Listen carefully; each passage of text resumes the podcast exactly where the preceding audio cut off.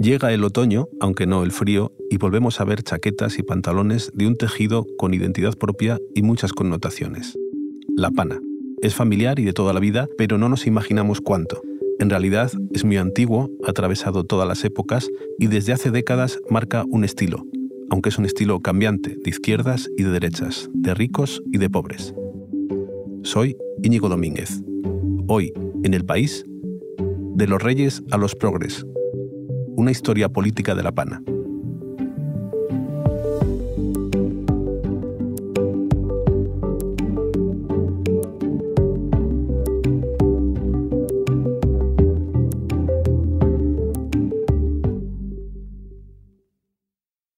Para esto está aquí mi compañera del país, Begoña Gómez Urzaiz. Hola Begoña, ¿cómo estás? Hola Íñigo, ¿qué tal? ¿Cómo estás? For a thousand years, corduroy has stood for what is right in our lives. Intellectual rigor, fresh air. Begoña, antes de que me expliques nada sobre la pana, cuéntame qué es esto que, que estamos escuchando. Pues mira, esta es una cosa muy curiosa. Es la reunión del Corduroy Appreciation Club, que es el club de fans de La Pana, que es algo que sí, que existe y se reúnen una vez al año, hacen unas reuniones muy curiosas con una estética así entre Harry Potter y logia masónica, pero menos oscura. Por supuesto van vestidos todos de pana, los miembros, y pronuncian discursos, leen poemas, cantan canciones inspiradas en La Pana y, y celebran su día oficial el 11 de noviembre. Y dirás, ¿por qué? Pues porque si tú te sientas y escribes 11 de noviembre, es 11 del 11, que son, eh, son todo como rayitas, como la pana, que son rayitas pequeñas, y por supuesto tuvieron su, su culmen el 11 de noviembre del 2011. Este es un tejido que lleva mucho tiempo entre nosotros, tiene más de 2.000 años y, como decíamos, inspira hasta canciones. Creo que vamos a escuchar una de las que sonó en, esta reunión del club, que es del artista Jay May, que es una cantante folk.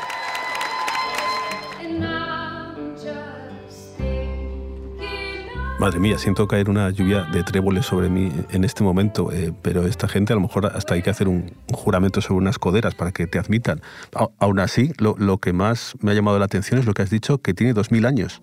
¿Verdad? No, no, no, no lo parece, porque parece una cosa más, más moderna, pero sí. eh, se cree que la pana, se fecha la pana en, en el 200 antes de Cristo, y entonces se llamaba fustian porque se producía en la ciudad de Al-Fustat, en, en Egipto.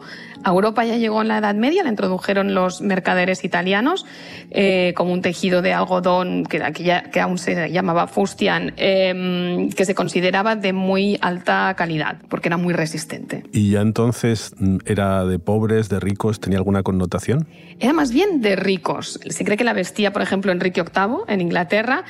Y, y a él durante muchos años le consideró el responsable de la etimología de la palabra pana en inglés, que es corduroy, eh, y se creía que venía de cor du roi, como la- el paño del, del rey. En realidad parece que ser que no, los lingüistas después le han dado un repaso a esto y han dicho que se llamaba cord por, por las, las líneas del tejido y duroy era un tipo de algodón que era popular en, en Inglaterra.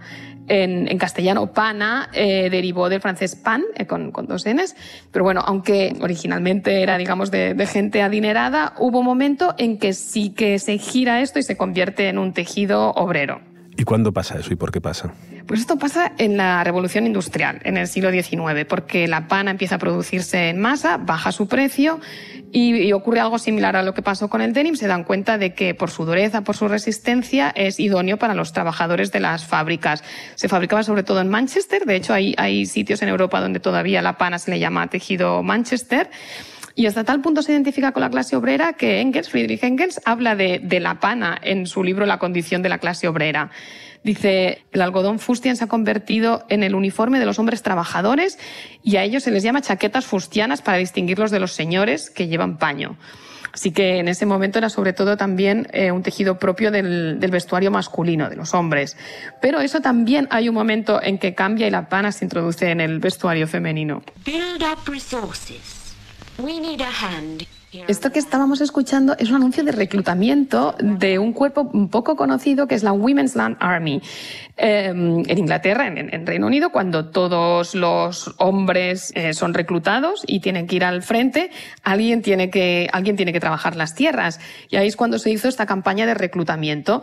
Eh, entre, entre 1939 y 1950 hubo más de 200.000 mujeres en Reino Unido que formaron parte de, de este cuerpo. Se llamaban las Land Girls. Eh, y ellas tenían un uniforme, llevaban un uniforme que consistía en eh, pantalones de pana, beige, una especie de bombachos hasta la rodilla, calcetines largos de lana gruesa, botas para trabajar en el campo, camisa blanca y jersey verde. Si tú lo ves ahora, y llevaban también un sombrerito, es un look como bastante actual.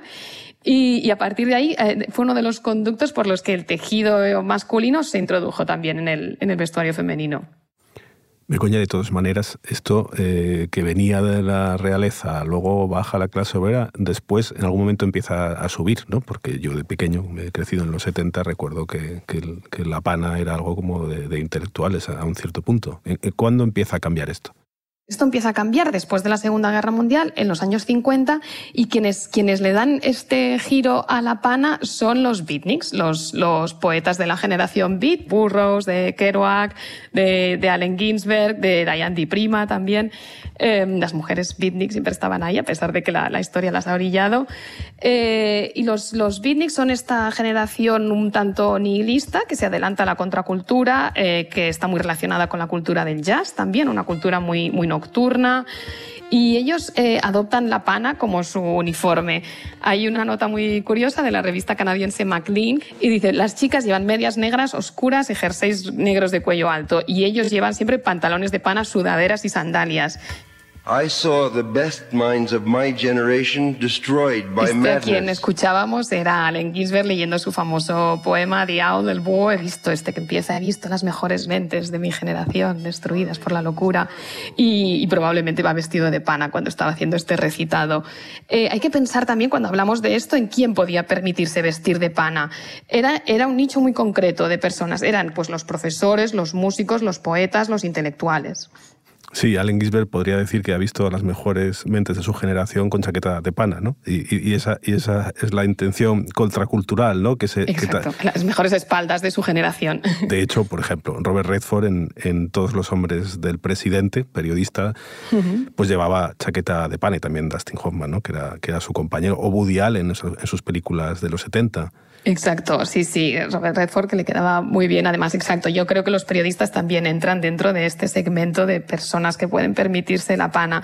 Eh, todas las pelis que has citado son de los 70. Los 70 es la época gloriosa, la década que empieza con el graduado, que es del 69, y Dustin Hoffman ya lleva esta chaqueta de pana y además está un poquito fuera de lugar, porque si lo piensas bien, la peli empieza con Benjamin, que se ha graduado, por tanto, suponemos que es junio, es verano, y vuelve a California, a casa de sus padres, y dices, ¿qué, qué hace con una chaqueta de pana?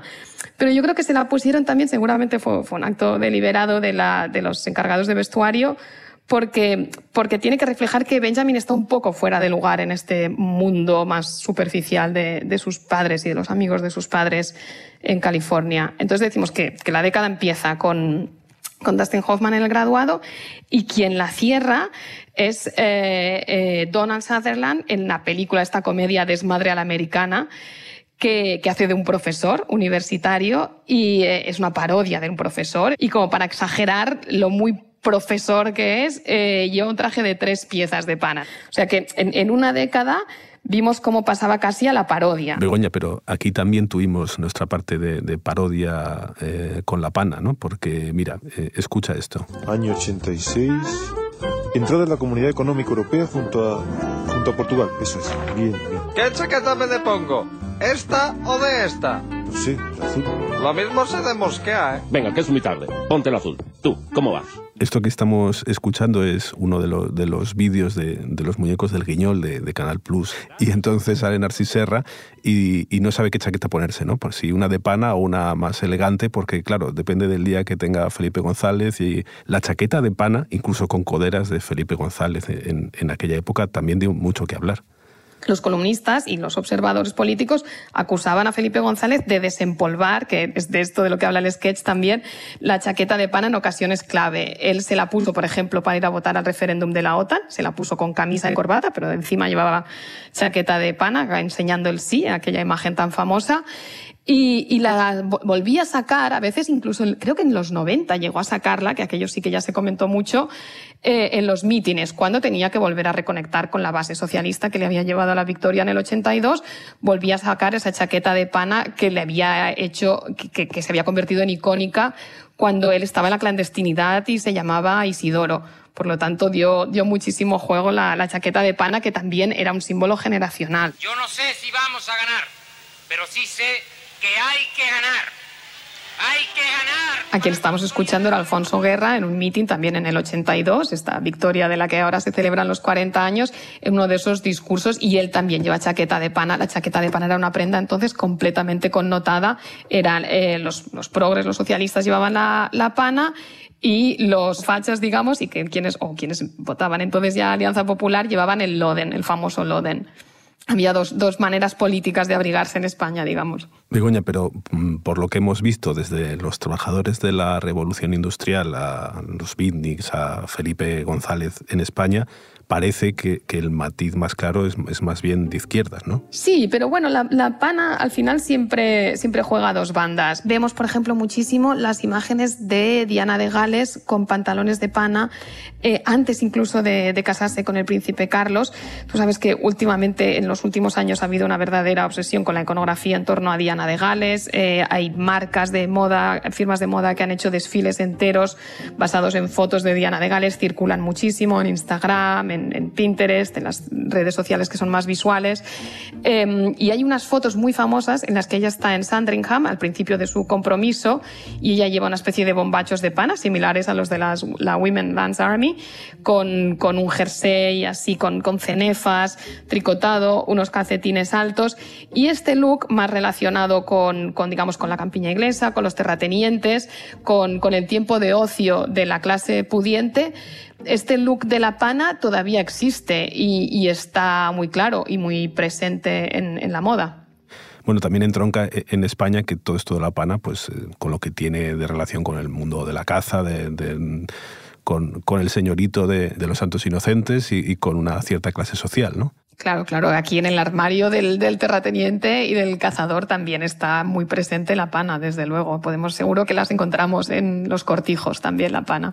Y entonces hoy, ¿en qué punto estamos? No es de derechas ni de izquierdas, es de todo el mundo. Eh, ¿Cómo está la cosa con la pana? Ahora lo que está de, sobre todo es de moda, sigue estando muy presente. En 2017-2018 hubo un gran revival, se reintrodujo en muchas colecciones, también muy relacionado con, con la obsesión setentera y ahora sigue estando. Ahora mismo, en, eh, por ejemplo, hay marcas de culto trabajando con ella, la marca Bode, Bode se llama, ha resucitado unos pantalones de pana con parches que se ve que se hacían los universitarios estadounidenses a principios del siglo XX y se los puso Harry Styles en Vogue, o sea que ya más de ahí no pueden subir. Y, y, sigue estando muy presente. A mí me está pasando una cosa muy curiosa estos días, que como escribí este artículo y he estado leyendo, investigando mucho sobre la pana, el algoritmo ha deducido que me interesa mucho este tema y tengo eh, Instagram bombardeado de anuncios de prendas de pana. O sea que la pana está en todas partes y también en el algoritmo. La pana es ubicua, eterna e indestructible. Exacto, la pana no se acaba nunca. Te, te, compras unos pantalones de pana ahora, si son de una calidad media o buena, dentro de 20 años siguen intactos, con un poquito de rozadura en la rodilla, pero bueno, eso es elegante también, te dirían, te dirían los terratenientes. Pues desde que estamos hablando me han entrado unas ganas terribles de ponerme una chaqueta de pana, así que luego cuando llegue a casa la voy a buscar. Muchas gracias, Begoña. Muchísimas gracias, Íñigo.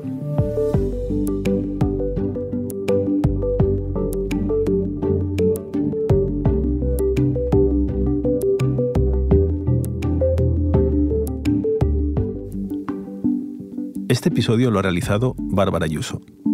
La grabación en estudio es de Nicolás Chabertidis. El diseño de sonido es de Nacho Taboada. La edición de Ana Rivera. Y la dirección de Silvia Cruz La Peña. Yo soy Íñigo Domínguez. Esto ha sido Hoy en el País. De lunes a viernes volvemos con más historias. Gracias por escuchar.